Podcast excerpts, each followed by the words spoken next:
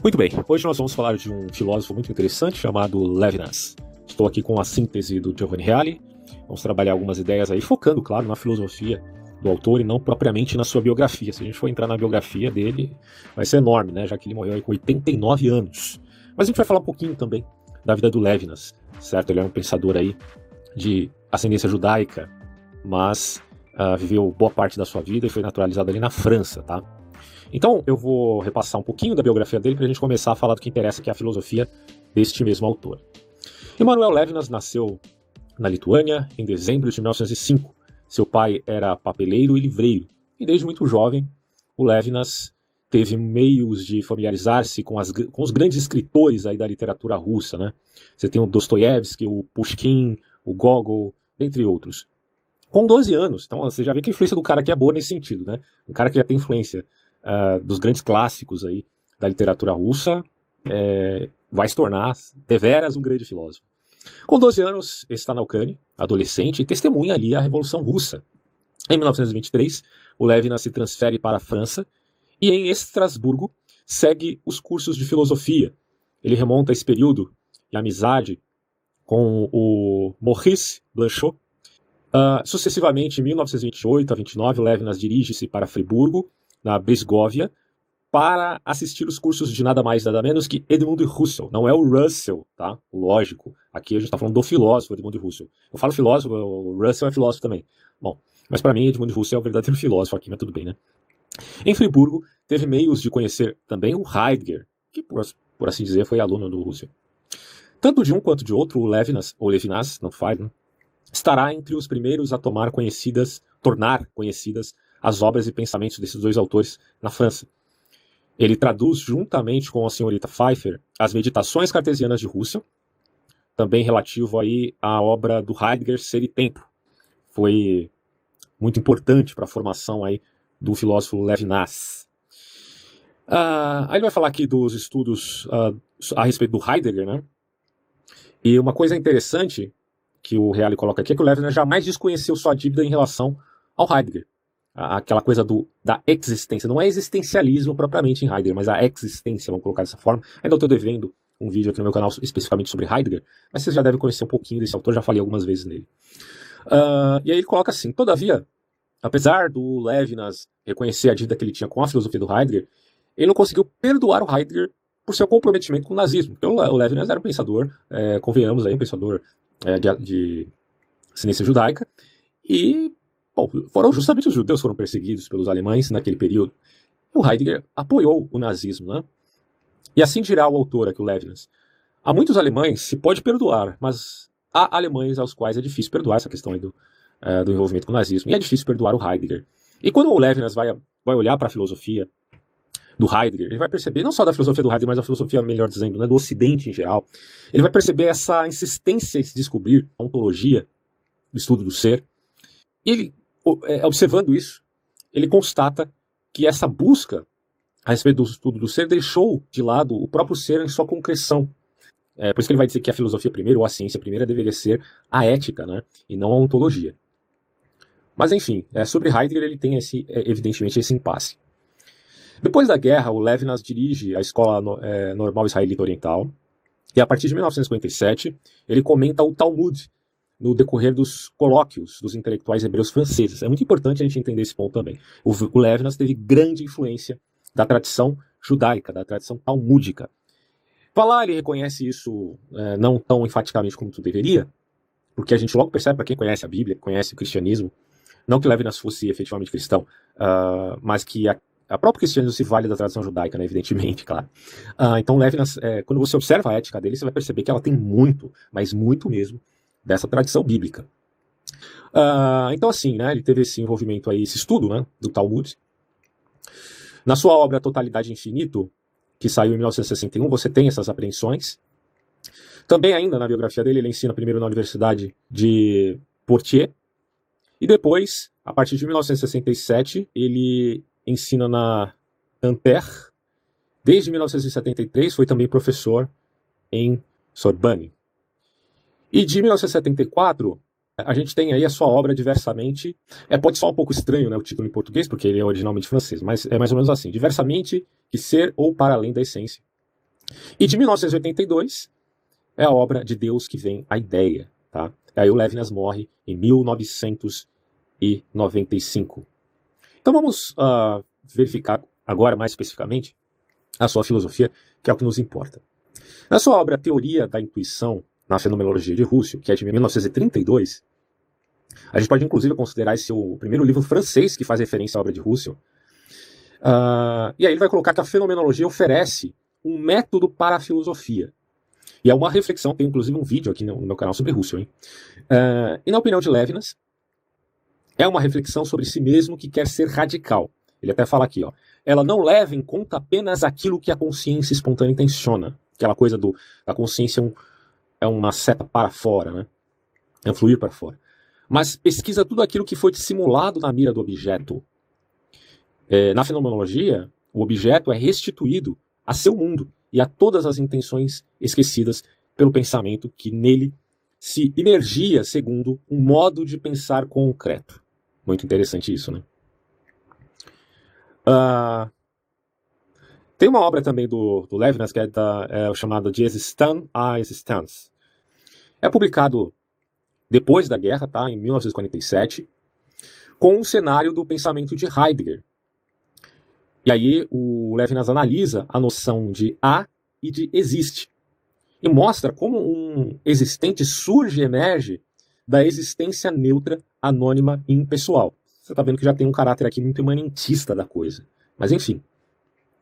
Uh, então nessa obra, ele escreve que o há e o existe é o ser em geral. É a experiência do não sentido, ou melhor, a experiência do ser como não sentido como não sendo o ser de nenhuma coisa, em um horror do vazio. E o existente sai da existência, o sensato nasce não da, da angústia, como diria o Heidegger, né? Ele já está tentando superar o Heidegger aqui. Mas muito mais quebrando a neutralidade do ser. O ser, a realidade, é puro não sentido, vai dizer ele aqui.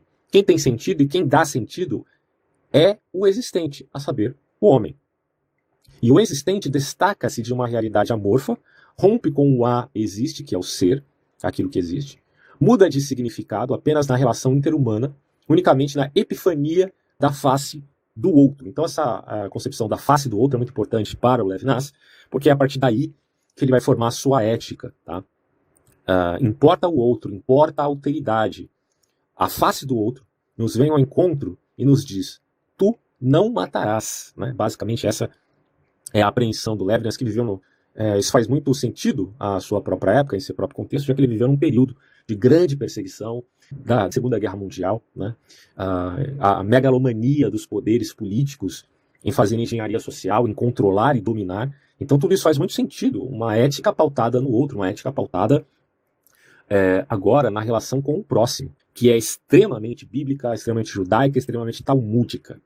Para vocês terem uma ideia, Vamos, vamos definir aqui dois conceitos. O outro e depois o conceito de alteridade, tá? Para Levinas, a ética é a filosofia primeira, como eu já coloquei. Uh, muitos dirão, a filosofia é o amor à sabedoria, certo? É, amigos do saber, amor à sabedoria. Só que é, Levinas vai dizer o que é o contrário. A verdadeira filosofia seria a sabedoria do amor. Assim como a Bíblia, no Novo Testamento, diz que a fé, a verdadeira fé age pelo amor, porque você pode ter fé. E Tiago mesmo, né, o, apóstolo dirá, o irmão de Jesus, aliás, dirá que os demônios também creem, certo? Claro que é por evidência direta, já que eles têm esse contato né, com o sobrenatural, eles fazem parte desse mundo. Uh, então, ter fé necessariamente não é também uma grande coisa se isto não tiver obras. Só que a obra para Tiago é justamente aquilo que é, que é amor para Paulo. Né? É, o amor e as obras aqui se vinculam entre si, né, no ponto de vista cristão. É, muita gente fala que Tiago e Paulo são contraditórios, mas não nesse sentido. Para mim, nunca foi, na verdade. Então, o que é obras para Tiago é amor para Paulo, porque a verdadeira fé age pelo amor, certo? Amor no sentido, evidentemente, né, da, da caridade, é, do favor imerecido, da graça. Aliás, o elemento graça, que significa favor imerecido do ponto de vista da religião, quando tomado não só no aspecto teológico, mas filosófico, ele entra aqui de forma muito poderosa na ética do Levinas. Né? Então, isso vocês vão entender, vai ficar bem claro. Inclusive para fazer essa distinção entre aquilo que nós chamamos de impunidade e aquilo que nós chamamos de graça barra favor imerecido. Tá? Muita gente acha que, que graça cristã significa impunidade, muita gente confunde isso de uma maneira muito grosseira por não entender de fato esse conceito. E eu vou tentar explicar aqui e resolver esse paradoxo entre graça e impunidade, juntamente com a ética do Levinas, vamos ver se vai dar certo. Né?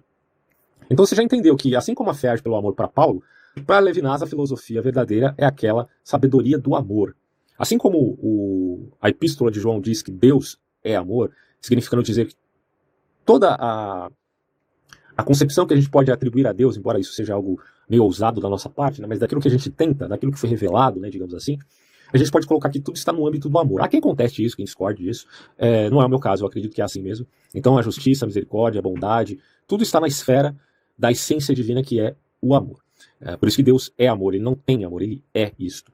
Agora, eu não estou falando amor no sentido bioquímico, tá? Muita gente que é, vem com essa, é, essa argumentação materialista, né, de imanentizar tudo, até mesmo esse caráter essencial de cunho qualitativo, não de cunho quantitativo. Então, quando você tenta quantificar o, a qualidade, aí você, você, entra em problemas enormes do ponto de vista até de reduzir a criatura a termos puramente quantitativos. Isso é péssimo, isso é terrível. E assim, é, essas pessoas aí que fazem recortes da realidade pautada na sua própria ciência, se o cara é neurocientista, então ele faz um recorte da realidade pautado na sua ciência, e para ele a, a, qualidade se, re, se reduz a quantidade, e aí você cai em tremendos, uh, não paradoxos, mas contradições efetivas né, da sua relação com o mundo. Uh, porque você está reduzindo a realidade à sua concepção recortada da, da, ciência que você se especializou. Isso é um absurdo, né? Ah, mas essa é a minha visão. É uma visão reduzida. É a sua visão, ok, mas é uma visão completamente reduzida.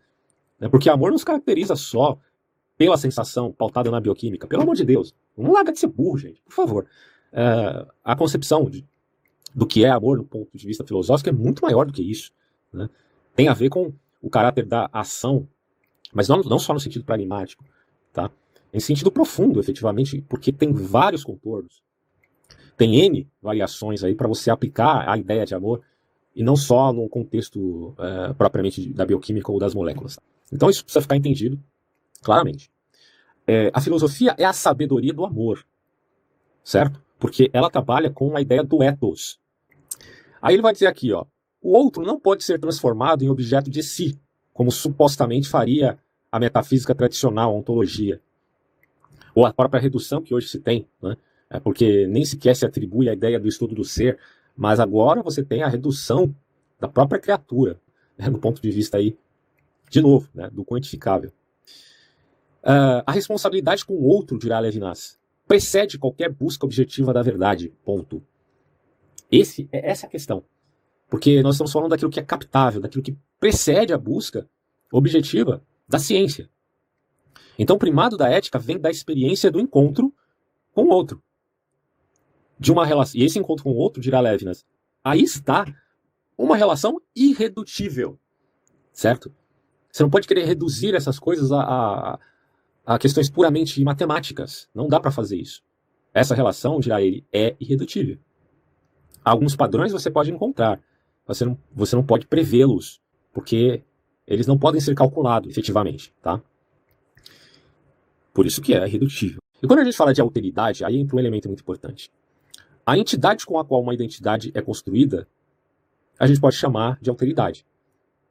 Então, a alteridade é a capacidade de distinguir entre eu e o não eu. Também é assumir as diferenças, certo? Alteridade é um conceito mais restrito do que diversidade e mais extenso do que diferença. Isso aqui quem fala é o Abagnano, quando ele vai trabalhar esse conceito na história da filosofia. Alteridade é um conceito mais restrito do que diversidade, então não é necessariamente diversidade. E é um conceito mais extenso do que diferença, então não é necessariamente diferença. Diversidade pode ser numérica, mas alteridade não. Tá vendo? Essa coisa de achar que alteridade é diversidade, você quantifica isso? Não, alteridade é na verdade a capacidade de distinguir entre eu e o outro, e não é necessariamente numérica. E a diferença implica a determinação da diversidade. Alteridade não é necessariamente isto. Alteridade é um conceito que é muito trabalhado na filosofia de Platão, de Plotino, de vários autores, o próprio Aristóteles. E, claro, entra aqui na visão também do, do Levinas ao seu próprio modo. Tá? Então é importante a gente entender o conceito de alteridade. É, inclusive em Hegel também aparece, claro, né, o conceito de alteridade aparece muito forte na fenomenologia hegeliana. tá? Você já entendeu dois conceitos importantes para Levinas. A ética e a filosofia primeira, no caso dele, dirá a relação com o outro, e também a questão da alteridade. Então, os dois pontos aqui que eu julgo é, fundamentais. E aí o que acontece? A ética de Levinas não é kantiana e tampouco pautada naquilo que a gente chamaria dos pensadores contratualistas. Thomas Hobbes, Rousseau, é, Locke antes dele. Né? Não. Essa ética ela não é no sentido retributivo do toma lá da cá, né, que tem a ver um pouco, não necessariamente, mas tem esse vínculo com a ideia de, uma, de um mero contrato que você tenha uh, do ponto de vista de uma sociedade. Isso pode ser um pouquinho diferente em Rousseau, porque Rousseau vai falar do bom selvagem, né, entre aspas ali, que é uma questão também muito duvidosa. Mas o que acontece aqui é que a ética de Levinas, como a gente já viu o conceito de alteridade, é pautada nisto, na diferença. Onde o sensível viria antes do racional. Ou seja, você capta isso da sua relação na face do outro. O outro é, é, é interessante essa dualidade, essa ambiguidade, melhor dizendo, e essa dialética. Porque o outro é parecido comigo, isso é fundamental, tá? ele faz parte da mesma espécie, mas ele também é diferente. Então você tem esse caráter da similaridade e da diferença. É, o encontro do eu com o outro significa aquilo que a gente chama, portanto, de interrelação. E dá a ideia, portanto, de rosto. Né? O rosto, para Levinas, é um modo como o outro se apresenta, ultrapassando a ideia do outro em mim. Porque eu tenho uma ideia a respeito do outro. Mas o outro ele se apresenta de uma, de uma maneira que, de fato, transcende a ideia mesma que eu tenho dele. A ideia que você tem de mim, o que eu tenho de você, é uma coisa. O que você é efetivamente é uma coisa muito mais profunda, muito mais complexa, entende? É nesse sentido que ele está falando. E aí também entra aquela questão da linguagem, né? Até no sentido de ir contra o solipsismo, porque você tem o um encontro somado ao signo. Você pode pensar, por exemplo, naquela aquele rico debate a respeito de natureza e convenção, que aparece em Platão, é, e mais modernamente aparece é, no grande solipsista do século XX, o filósofo Wittgenstein, que é um, de certo modo, aí, um convencionalista. Pelo menos o segundo Wittgenstein, né? Bom, mas do ponto de vista socrático, e talvez esse seja o que o Levinas admita, pelo menos aparentemente sim, aí quem for especialista no Levinas poderá dizer, mas me parece que ele admite é, um caráter aí também da natureza somado à convenção. Né? Há uma dialética que redunda nessa linguagem. Não é só convenção, pelo amor de Deus, mas também na sua natureza, certo? É, daí a ideia da captação do rosto do outro antes da racionalização, propriamente dita. Mas é também uma questão bem complexa isso aqui, né? Você precisaria se aprofundar muito no autor para saber esses pontos mais nebulosos aí. O fato é que o outro não é um dado informacional e tampouco um mero objeto. É, sobretudo, um ser irredutível, dada a sua alteridade. A face do outro supera a ideia do outro que tenho em mim, que é chamada de imagem plástica que nós temos dos outros. É uma redução que nós temos a respeito dos outros, na verdade. Ah, porque nós precisamos fazer isso, e automaticamente a gente faz isso inconscientemente, talvez. Mas a partir do momento que você vai conhecendo mais uma pessoa, você vai percebendo que ela é algo a mais do que você pensava, tá? Os casados que o digam. A ética subsiste na relação com a face, pois ela é imediatamente moral, em termos moral sim em termos éticos, tá? A face do outro tem significado por si mesma, impõe-se para além do contexto físico e social. O outro não é um personagem, eu poderia até colocar dessa forma, né? o outro não é um personagem dentro do contexto que você imagina a respeito da vida. Ah, você é o personagem principal e os outros são mero coadjuvantes. Ah, que lindo, não é isso? A vida real não é assim. No filme, você tem o personagem principal, você tem os coadjuvantes. Ok, faz parte, é uma história contada. Mas na vida real não é assim. As pessoas não são coadjuvantes da sua vida. Isso é ridículo. Né? Mas essa é a métrica de gente narcisista e de psicopatas de plantão, inclusive na política. Né? Para eles, as pessoas são mero coadjuvantes, que eles usam ao seu bel prazer, inclusive o povo é esse grande coadjuvante é, dos personagens principais né, desse, dessa novela política. E a vida real não é isto. Isso aí é fantasia burlesca dos narcisistas. Porque você é pior ou melhor dentro da capacidade e da profissão que você exerce. E não por conta da sua fama e do glamour que a envolve. Isso é como a Bíblia diz, né? Essas pessoas são cegas e nuas. Pobres, cegas e nuas. E é preciso que elas tirem as camas dos olhos para verem a realidade da vida. elas acham que realmente o glamour delas as confere maior autoridade, até para falar de coisas que, ela, que elas nada entendem. A autoridade não é isso, meu amigo. Nunca se viu no mundo, para aqueles que são pensadores sábios, como diriam os estoicos, de que há uma relação necessária entre glamour e sabedoria. e autoridade. Não, se há, há entre sabedoria e autoridade, não com glamour. Isso é ridículo. Né? Enfim, isso se vê também, repito, na política. Né? É claro que existe esse, esse peso de importância e desimportância, mas isso varia de contexto para contexto, de situação para situação. É claro que um médico vai ser muito mais importante no hospital do que um engenheiro, convenhamos. Mas o engenheiro é mais importante na obra uh, de um prédio do que um médico. É simplesmente uma questão contextual ali. É, é tão óbvio isso que eu não sei nem o que eu estou falando, mas enfim, as pessoas não percebem por causa da ilusão deste suposto glamour. Né? Bom, então vocês já estão entendendo aqui que a ética ela subsiste na face do outro, no sentido do encontro que você tem com o outro, e que esse outro não é um coadjuvante da sua vida. Não é. Ele não é um cara que está fazendo um bico ali né, e aparece como um garçom no, no filme da sua história. Isso não é assim, tá? A ética subsiste na relação com a face, pois ela é imediatamente moral, como já foi posto aqui, em termos éticos. O outro não é um personagem dentro do contexto de terceiros. Leve-nos girar de um modo um tanto enigmático que a face é aquilo que não pode tornar-se conteúdo captável pelo pensamento. É o incontível e te leva para o além. Lembrando que o incontível é o que não pode ser contido, tá? A face do outro entra em nosso mundo como uma visitação. Ela me olha e se refere a mim. Ela me co-envolve. Isso aqui é muito importante. O prefixo aqui, né, o co-envolve, é, dá a ideia de companhia, de simultaneidade. É uma relação. Tá? É o eu e o outro que gera a relação interpessoal. O outro me põe em questão. E nessa esfera de pensamento, o termo eu significa eis-me aqui. Você vê como isso tem uma conotação muito forte no, no, contexto bíblico? Porque, por exemplo, Jesus ele coloca Deus na face do outro. É impressionante. Quando Jesus ele diz: Tive fome e me deste de comer, tive sede e me deste de beber, estava com frio e vestiste-me. Ele está dizendo: olha, eu me coloco no lugar daquele necessitado. Quando você faz alguma coisa por aquele necessitado, você está falando, fazendo por mim. Eu que sou o Messias, filho de Deus e tal, tal, tal, tal, tal. Estou assentado à destra do Pai e por aí vai. Não existe maior glória, né? Se a gente está falando de glamour aqui, né? É, se você entende glamour por glória, no sentido da profundidade espiritual que se vê nessa relação com Deus, aí a gente pode até fazer uma vinculação né, dessa glória com o poder, com autoridade. Mas uh, do ponto de vista da mera vaidade, não, tá? Aí já não dá para fazer. Então, você percebe que esta glória máxima está no rosto do necessitado. E quando você faz isso por ele, você faz por Deus. Né? É, é impressionante isso. É um negócio assim extraordinário. Porque agora você está dizendo, é, na verdade, fazendo uma vinculação de uma ética que envolve Deus, um indivíduo e um coletivo. É isso, é exatamente isso que eu falo na, quando, eu, quando eu coloco a objetividade da ética num vídeo que eu fiz com o quadro negro. Eu trabalho essa ideia também um pouquinho. É, eu sei que é, um, é uma situação é, no sentido de relação com o próximo muito idealizada, né? A gente no, na, na, vida prática não tem toda essa preocupação com o nosso próximo. Vamos ser realistas. Mas é aquilo, cara. Entre 0 e 1 um, há uma distância infinita, tá? É aquela coisa do, do Zenão de Eleia, né? Entre o 0 e o 1 um, há uma infinidade. Entre o 1 um e o 2 também. Então, o crescimento geométrico exponencial que há em você fazer uma pequena caridade, às vezes, pro seu próximo, já é muito maior do que zero, do que não fazer nada, entende?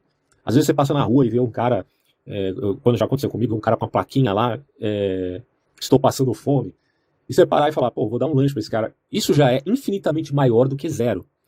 E não existe de você um sacrifício tal, né, é, de dar a vida é, por aquela pessoa. Simplesmente você ajudou ele com cinco realzinhos lá para comprar um lanche, sabe? Isso já é infinitamente maior do que zero. Então, eu não quero também idealizar demais essa situação, mas ao mesmo tempo, você também não pode ficar numa situação totalmente cômoda, não fazer absolutamente nada, porque caridade não vale nada, segundo os socialistas, o que importa é a política se infiltrando ali para trazer igualitarismo a todo mundo. Igualitarismo, claro, na pobreza, né, como geralmente acontece com a esquerda. É claro que a política tem um papel fundamental no que se refere às relações humanas e à melhoria da vida das pessoas mais carentes. Né? A, quando a gente fala do, do welfare state, é, Estado bem social, aquela coisa keynesiana, você entende que há necessidade também de ter essa preocupação social do, de cunho político e também do caráter constitucional relativo às leis. Tudo isso envolve nessa relação que o, o Levinas daqui a pouco vai falar sobre isso.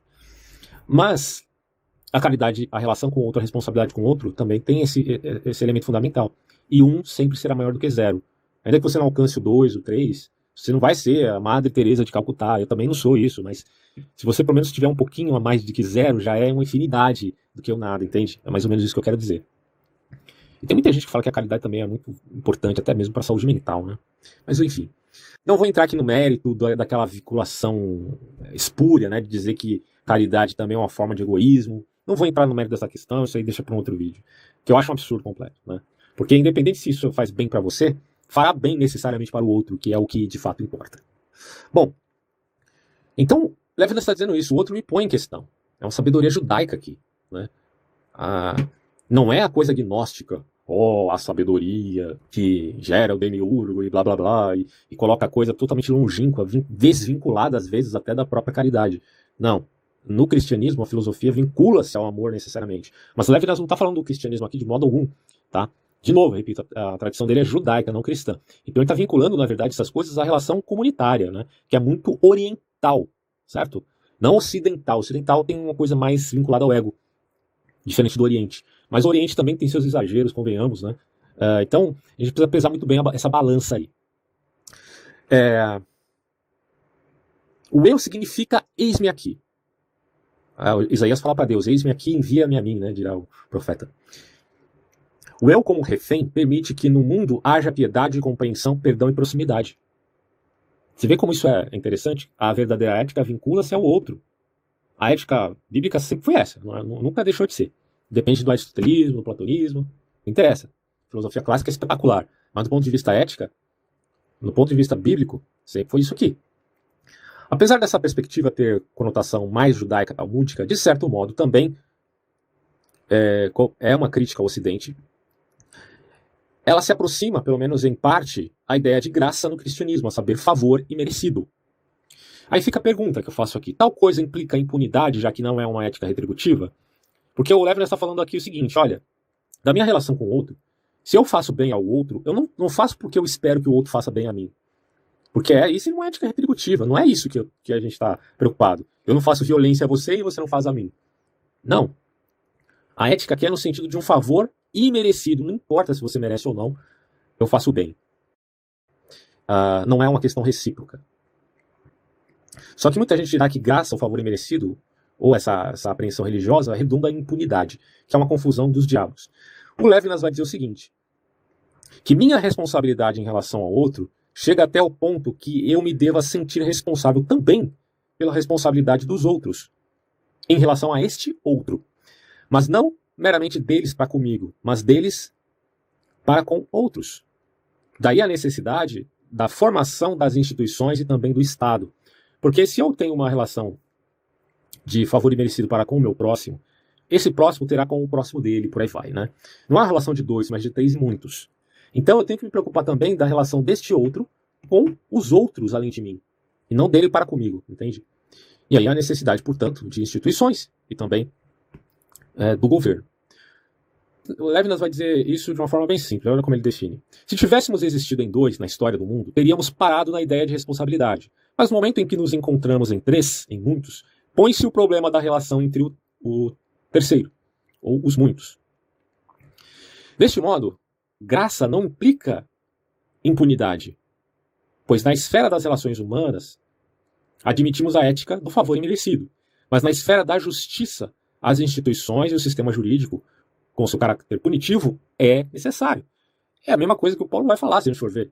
É, o apóstolo Paulo, lá em Romanos 13, ele está falando a respeito da necessidade de um governo uh, que tenha a espada na mão para punir os malfeitores. E ele o fará dentro da legislação, portanto, com justiça, porque está pautado numa lei, numa constituição.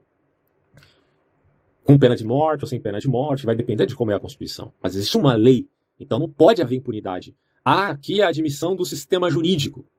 O René Girard vai dizer o seguinte: sistema jurídico substituiu as operações sacrificiais em via de acabar com os ciclos de vingança, certo?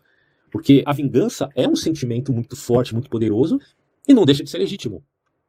Mas a prática dela leva à destruição e não à justiça. É legítima a vingança? O sentimento de vingança? Sim.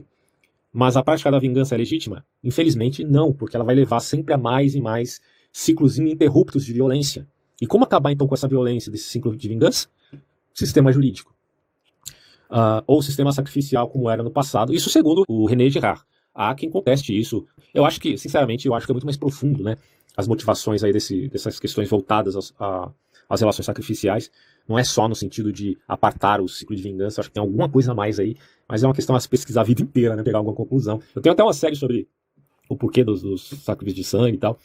Uh, e foi bem intencionada, né, pautada inclusive na, na obra do, René, do René Girard, mas eu acho que tem alguma coisa a mais aí que precisa ser colocado. Futuramente, quem sabe eu consiga interpretar melhor isso. Bom, mas o sistema jurídico está aí para fazer esse papel, tá? Não podemos, de forma alguma, a sociedade não pode admitir impunidade. Aí fica aquela relação entre direita e esquerda. A direita enfatiza mais o caráter do mal da impunidade. A esquerda, pelo menos a esquerda identitária ou a esquerda mais cultural, vamos colocar assim, né? Depende também dos, dos, do, da visão de mundo de cada um. Mas ela admite a ideia da, dos direitos humanos. Quando o Lázaro, o bandido, o psicopata, estava lá matando gente, a esquerda estava dizendo: vá lá, hein, a polícia. Olha os direitos humanos, bababá, não sei o quê. Onde que entra aí a ideia de graça e onde que entra a ideia de impunidade? Aí que eu falo, entre direita e esquerda, podemos conceber a ideia de que o cristianismo em si faz uma síntese muito mais melhor disto do que é, essas duas alas radicais. Porque a extrema direita vai dizer que não, bandido bom é bandido morto. Enquanto que a esquerda vai passar pano para bandido. Champinha foi lá, matou, degolou a menina. Eles não ficam tão preocupados assim com as vítimas, mas vão lá abraçar o algoz. Né? É como o Drauzio Varela, que foi lá na, na, no presídio, vai lá, ele não sabia disso, né? consideremos, mas foi abraçar lá o travesti que estuprou e matou uma criança. E aí fica a questão, caramba, meu, você está falando de graça, de favor imerecido, mas você está falando que a gente tem que abraçar o travesti que estuprou e matou uma criança? Não, né? Evidentemente que não é isso que eu estou falando. Mas a, a, síntese do cristianismo é a seguinte: Vide Paulo, admita-se aí um governo, uma constituição, um Estado uh, que tem caráter punitivo, que tem a espada nas mãos. Isso está admitido na fé cristã. Admita-se também, isso no, no, aspecto jurídico, tá? Agora, na, no aspecto relacional, admita-se aí a graça, que é o favor imerecido também. Essas duas coisas têm que estar admitidas é, em via da fé, né, que se professa no cristianismo, e também na visão filosófica do Levinas, que não, não tem vínculo com o cristianismo. Tá? Por que, que ele faz isso? Simplesmente porque, do ponto de vista relacional, é como a relação de irmandade ou, de, ou familiar, certo? É, uma mãe, por mais que o filho seja um bandido criminoso, ela tem um sentimento de misericórdia sobre aquela pessoa, aquele ser miserável que provocou o mal. Então, do ponto de vista da fé religiosa, você pode. Eu estava vendo esse debate aí é, sobre o, essa questão de comemorar ou não a morte do Lázaro, né? E algumas pessoas discutiram muito isso. E, do ponto de vista até católico, né, você admite que você não pode comemorar a perdição de uma alma, né? É, que vai no, no, sentido católico para o inferno, para o lugar inferior. inferior. Sabe-se lá como que é esse inferno, não quero entrar aqui no mérito de como é o inferno. Uh, mas enfim, a perdição da alma nunca pode ser comemorada por ninguém, porque isso é, vai contra a graça divina, vai contra a fé cristã, literalmente. Se você comemora a perdição da alma de alguém, você é o diabo, você não tem nada de cristão. Independente de que alma seja, pode ser até o Fidel Castro. Agora, do ponto de vista de que esta, esse criminoso é capturado e ele é impedido de fazer males, isso é legítimo que você possa comemorar, entende? Eu posso sim comemorar a captura de um bandido, porque ele ia fazer males para outras pessoas inocentes que não merecem isso, certo? Então, do ponto de vista jurídico, é justo ele ser capturado, ele ser resistido e ele ser morto porque resistiu à prisão. Do ponto de vista da relação com o próximo, é uma relação aqui, tirar aqui o cristianismo de favor e merecido. Eu fui salvo por Deus não porque eu mereço, não é por obras, não é por mérito meu. Então, se eu sou salvo por Deus sem merecer, confiando na obra perfeita de Jesus, como diz o cristianismo, eu também tenho que olhar para o outro com esse olhar. Não, não, é porque ele merece que eu irei até ele para uh, deflagrar que ele deve se arrepender dos seus crimes e se voltar a Deus. Então, por isso é legítimo aquele trabalho né, que se faz nos presídios de capelania. Muita gente critica isso. Ah, o capelão da igreja tal vai lá pegar para presidiário, que é assassino, é homicida. Não pode, né? É perda de tempo tal. É psicopata. Não, mas a, Bíblia não está pautada na psiquiatria nem na psicologia, não, meu amigo. A orientação ali é que o capelão ele deve ir pregar a Bíblia para qualquer um, para qualquer pessoa.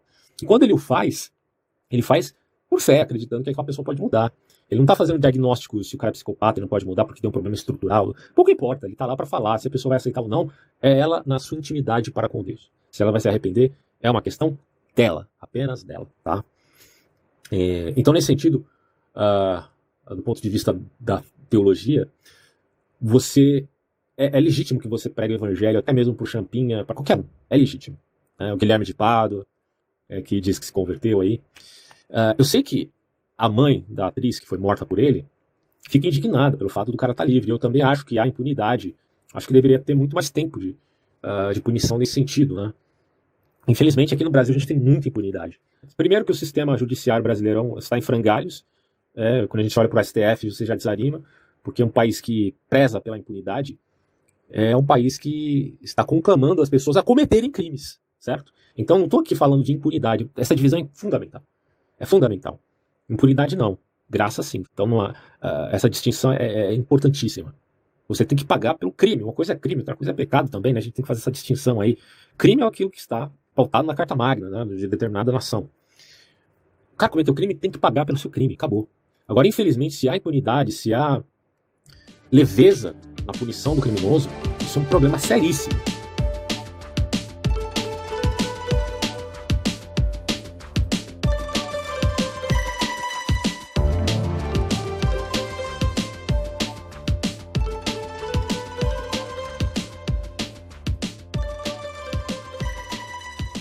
Uh, então ficou entendido aqui, né? Deste modo, graça não implica impunidade, pois é, na esfera das relações admitimos a ética do favor merecido, mas porque não, não estamos admitindo o toma lá da cá de modo algum, mas na esfera da justiça, as instituições e o sistema jurídico admitimos o caráter punitivo, sim. Isso porque precisamos nos preocupar com a responsabilidade de um outro para com um terceiro. E aí, só voltando aqui para o real, vamos ver mais alguns detalhes da filosofia do Levinas para a gente finalizar esse vídeo. A face do outro não é um objeto que um pensamento pelo qual o outro é um dado, um dado informacional. Não é um objeto capturável por uma verdade concebida como adequação. O outro não é um dado que é agarrado como se pudéssemos estender as mãos sobre ele, como se fosse uma um mero objeto, talvez. O outro se impõe como com sua irredutível alteridade. O outro me olha e se refere a mim e se desfaz da ideia que dele tenho em mente. Escreve Levinas em Totalidade e Infinito, uma obra em grande parte dedicada à fenomenologia da face. Né? Ele vai dizer assim: Nós chamamos de face o modo com o qual se apresenta o outro, que supera a ideia do outro em mim. Certo? É aquilo que eu já tinha dito. O outro, de fato, supera a ideia deste mesmo em mim. Este modo não consiste em assumir diante do meu olhar a figura de um tema, em mostrar-se como um conjunto de qualidades que formam uma ideia. A face do outro destrói a cada instante e ultrapassa a imagem plástica que ele me deixa. Uma imagem como na foto vive sempre em um contexto. A face do outro tem significado por si mesma, impõe-se para além do contexto físico e social. A face é significação e significação sem contexto, dirá ele. O outro não é uma personagem é, no contexto. Talvez aqui possamos colocar até o contexto né, do, daquele que olha esse outro. Em poucas palavras, o sentido da face não consiste na relação com alguma outra coisa. A face é sentido apenas para si. Por isso que ele diz: Tu és tu. E assim comenta Levinas: pode-se dizer que a face não é vista. Ela é aquilo que não pode se tornar um conteúdo captável pelo pensamento. É o incontível, como já coloquei antes, e te leva para o além. A face do outro sai do anonimato do ser e faz sair de tal anonimato aquela coisa do ser enquanto da ciência própria, né, a ontologia. Isso porque a relação com o outro é imediatamente ética. Entendeu, né? Por isso que a ciência primeira. Imediatamente ética é a relação com a face do outro. É imediata. Assim como o Thomas Reid vai dizer, né? Você tem que admitir ah, certas convicções como o sentimento de dor e prazer, a diferença de bem e mal e o mundo fora de mim. Até o testemunho da memória também o Levinas está colocando aqui que o encontro do outro já é uma admissão nesse sentido, imediata, né? Isso já vem de imediato em você. É, e é imediatamente ética. Por isso que ele coloca aqui, né? A face do outro vem ao teu encontro e te diz: Tu não matarás. E sem dúvida, apesar da proibição, pode haver um assassínio, claro, né? É, a gente vê no mundo, infelizmente. Mas a malignidade do mal reaparecerá nos remorsos da consciência do próprio assassino ele de fato uh, não ficará ileso. E isso não tem a ver por uma mera convenção de uma Constituição, mas é algo muito mais profundo. Ainda que ele seja até mesmo um psicopata. E aí o Levinas coloca que o outro me olha e se refere a mim.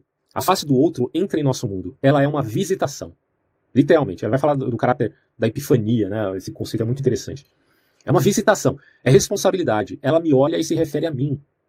A face, e o cristianismo vai muito além quando coloca a face de Deus no outro, né? Impressionante isso. A face de outro me impõe uma atitude ética. É o pobre pelo qual posso tudo e ao qual devo tudo. É assim que a face se subtrai à posse, a face do outro. Afirmará Levinas.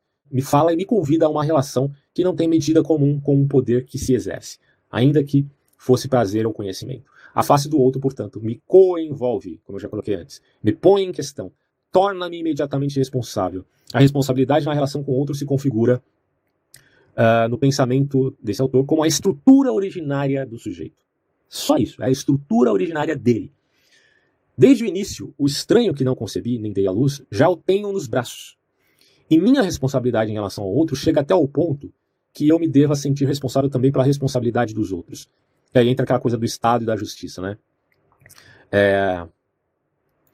Isso comporta a construção das instituições, também do Estado.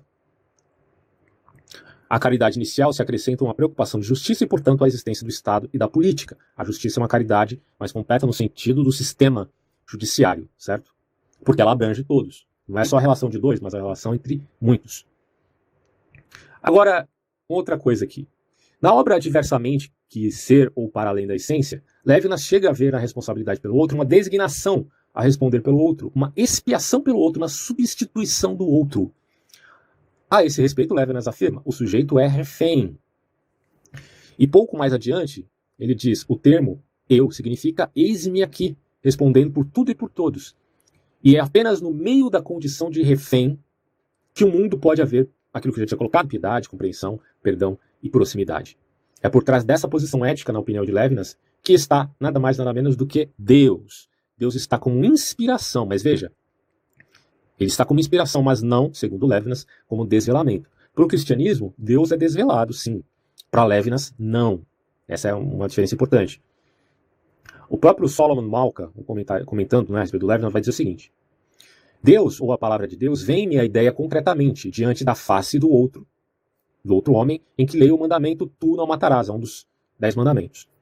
A proibição escrita sobre a face não pode ser considerada como uma prova da existência de Deus, mas é a circunstância em que a palavra de Deus adquire sentido, certo?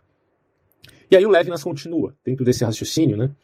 Eu não gostaria de definir nada por meio de Deus, uma vez que conheço o humano. É Deus que posso definir por meio das relações humanas e não o contrário. Talvez aqui você já tenha, de certo modo, um rastro de Feuerbach né, no pensamento do Levinas. Pode ser, né? A gente pode colocar que talvez haja esse rastro aqui onde o Feuerbach diz que o amor, que é derivado a Deus, deve ser agora derivado à humanidade, propriamente dita. Uh, em Levinas, a ética torna-se vigia de um Deus presente e inatingível, próximo e diferente. Talvez, nesse caso, Levinas admita, portanto, Deus. Tá? Diferentemente aí, nesse caso, do Feuerbach. É basicamente isso. Uh, alguns comentários que eu ainda gostaria de fazer, eu até deixei uma anotação sobre isso. E alguns pontos relevantes para a gente repensar a sociedade agora pautado em tudo que a gente entendeu sobre o Levinas até aqui, neste vídeo. Então, vamos lá. Ó.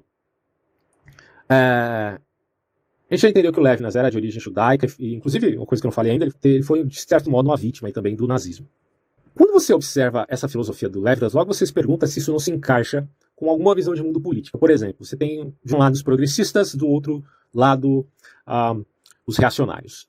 E aí você fica pensando, mas será que o Levinas se adequa mais a, a um ou outro? Logo a gente vai entender que, do ponto de vista progressista, o pensamento de Levinas parece ter alguma validade. Até mesmo para a teologia da libertação, e, e alguém vai é, ouvir isso e pensar, puxa, então Levinas é uma bosta, porque se serve para a teologia da libertação, não serve para mim. Mas não é bem assim, meus caros amigos. Lembremos, Levinas está trazendo aqui, de certo modo, também uma tradição talmúdica. Né? Então você não pode jogar fora a tradição talmúdica dizendo que não presta para nada. Seria mentira. Não estou dizendo que a tradição talmúdica é inerrante, de forma alguma. Né? Até porque é o Talmud que fala mal de Jesus lá e tal. Então, para o cristão não, é muito certo isso. Mas tem muito da tradição talmúdica que, bom, serviu uh, como apreensões até para a filosofia cristã também. É, então, está dentro da visão ocidental, do mundo ocidental, que repercute a fé cristã, que repercute a filosofia clássica, que repercute o direito romano e por aí vai. É, o fato é que o progressismo ele se vale muito do Levinas para falar, por exemplo, das minorias, porque a admissão da alteridade é a admissão do outro como ele é e não como eu quero que ele seja. Então, é, isso vale muito para o discurso atual a respeito do progressismo, tá? O Levinas é o cara que vai contra o solipsismo, e nisso eu acho que ele é totalmente válido. Ele vai contra o progressismo, tanto no sentido dogmático, quanto no sentido, sentido paradigmático, de ciência, quanto no sentido ideológico, de política. Então você percebe que no Levinas você tem uma abertura para você não ser refém do dogmatismo em, em vista religiosa, para ter um, uma uh, visão punitiva ao outro. Ele vai contra essa visão paradigmática reducionista da ciência em vista de dar irredutibilidade ao outro. E ele vai contra uma visão puramente ideológica política para dar valor ao outro independente da visão política que este outro tenha, porque autoridade significa exatamente isto, uma diferença de você para com o outro, certo? É, acontece que o, o Levinas não está pautado necessariamente na razão, como a gente já viu, né, do ponto de vista kantiano. Eu até coloco aqui no comentário, toda razão busca justificar-se, né, isso é, faz parte do conceito mesmo de razão, mas pauta sua ética em seu uh, espelho e não na alteridade. Quando você olha no espelho, você está vendo você mesmo. Né? Então, o que o Levinas percebe é que há essa identificação de mim para com o outro quando eu percebo que esse outro tem alguma similaridade comigo mesmo que vai além da mera fato de sermos da mesma espécie. Há algo mais ali. Né? Ah, eu me identifico porque ele é da minha nação, uh, eu me identifico porque ele é corintiano, eu me identifico porque é, ele é da minha cidade e, por aí vai. Essas identificações e essas identidades são fundamentais para que eu veja o outro com mais simpatia. Só que o Levinas Levinas está dizendo que a verdadeira ética é pautada na alteridade.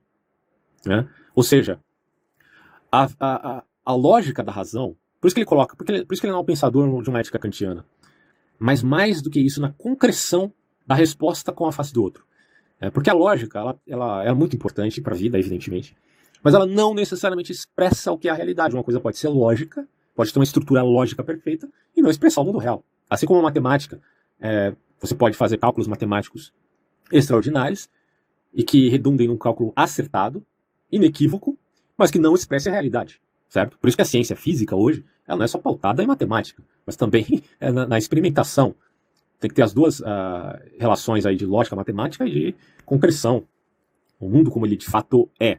Então a lógica não expressa necessariamente a concreção. A concreção, ela vem antes da lógica. É talvez nesse sentido que o Levinas está dizendo que você capta o outro antes de racionalizar o outro. Você não está racionalizando o outro, você só está captando que ele está ali, então a ética não pode ser pautada num espelho, na sua imagem, vista no outro. Mas sim na alteridade que você vê no outro. Tá? Assim como o cristianismo fala que você vê Deus na face do outro, uh, mas não é no sentido de que Deus seja uma diversidade, mas no sentido de que o outro tem né, essa constituição porque ele também é criatura de Deus, independente de quem ele seja ou como ele aja. Certo? É, muitas vezes a maldade, ou a atitude antiética, como queira, se traveste de justiça ou uma razão para fazer isto ou aquilo. E essa uh, seria uma justiça de convenção. Né? Ah, o nazismo então é justo, porque ele tem a sua própria convenção. Ele diz que o judeu é menor, em termos de escala hierárquica de naturezas e etnias. Então, nesse caso, pela convenção nazista, eles são justos. Mas a justiça é só convenção, meus amigos? Não, não pode ser. Por isso que eu sou contra essa ideia de é, relativismo cultural, porque ao mesmo tempo que o relativismo cultural está dizendo que ele se valida pela ética de Levinas, é, de admissão da alteridade, ele está sendo contraditório à própria ética de Levinas, que tem que admitir que há algo mais do que a convenção. É uma coisa assim, evidente, evidente. Algo tem que ser mais do que convenção para você admitir a responsabilidade até para com a alteridade. Algo tem que estar além da alteridade para você admitir a alteridade. Ou estou errado? Não é simples isso? Bom, mas o fato é que também eu não posso respeitar o outro simplesmente porque ele é, é meu espelho. Se ele é diferente de mim, eu vou desrespeitá-lo? Evidente que não. Por isso podemos dizer que a ética de Levinas não é de razão kantiana, mas baseada especialmente na alteridade. Somos iguais e somos diferentes. E a alteridade aqui, como eu já falei, é percepção do outro como ele é, e não como eu quero que ele seja. Daí o Levinas aprecia o reconhecimento integral da singularidade do outro indivíduo. Então isso se encaixa com a admissão de certo progressismo uh, na agenda da ONU atual? Sim, de certo modo sim. Só que tem um porém aí que precisa ficar claro. A ética da alteridade não vale apenas para as minorias, que se valem também, não necessariamente, tá, mas às vezes e muitas vezes, de lobby. E o lobby e, geralmente cai em demagogia, certo? A ética do Levinas, se a gente for levar isso à relação que ele está propondo, nós temos que admitir que ela também vale não só para minorias, mas principalmente para indivíduos. Por isso que eu falo que o individualismo, nesse, nesse sentido, é bom, porque o individualismo não é egolatria. Quem acha que individualismo é egolatria confundiu tudo. O individualismo é o reconhecimento de que o outro é um indivíduo, e não que somente eu sou um indivíduo. Só eu que sou um indivíduo e o outro não é nada? É o coadjuvante? Não, o outro também é. E se eu reconheço que o outro também é, aí minha coletividade é mais saudável. É nesse sentido né, que a gente entende é esse conceito de indivíduo uh, participando né, desse, dessa ideia de relação de mim para com o outro. A minoria né, mesma pode se fermentar tanto ao ponto de perder a qualidade que tem enquanto indivíduo, que enfim não pode refletir apenas o grupo minoritário. É, a minoria ela pode ser perseguida. Você teve minorias perseguidas no nazismo, por exemplo, os judeus, que eram imigrantes, os ciganos, os homossexuais, os testemunhas de Jeová e tantos outros grupos que eram minoritários foram perseguidos, foram mortos, foram levados a campos de concentração, sofreram.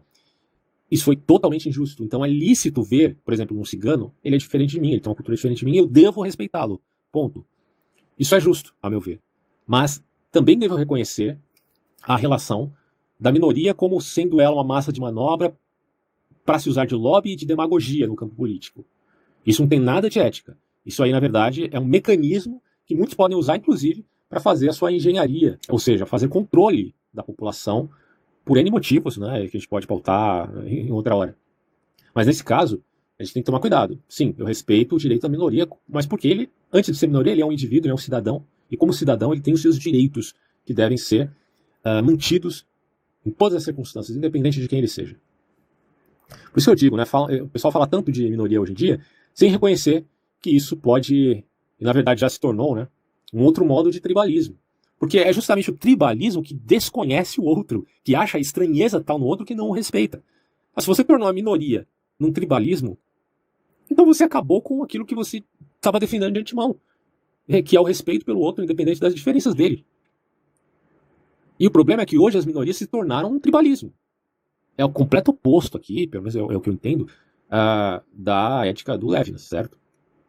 Falar do outro é falar de concreção, e isso implica responsabilidade além de convenção. Tá?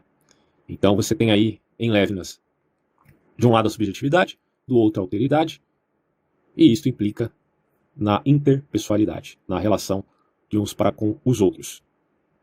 Por isso que ele dirá, Levinas, né, que o sensível é anterior à logicidade, daí sua ideia de uma ética pautada nas diferenças, e não ah, naquilo que Kant diria como mero imperativo, né, imperativo categórico, mas sim no perceptivo, ou seja, no perceber o outro. E de imediato eu tenho aí uma relação ética para com este.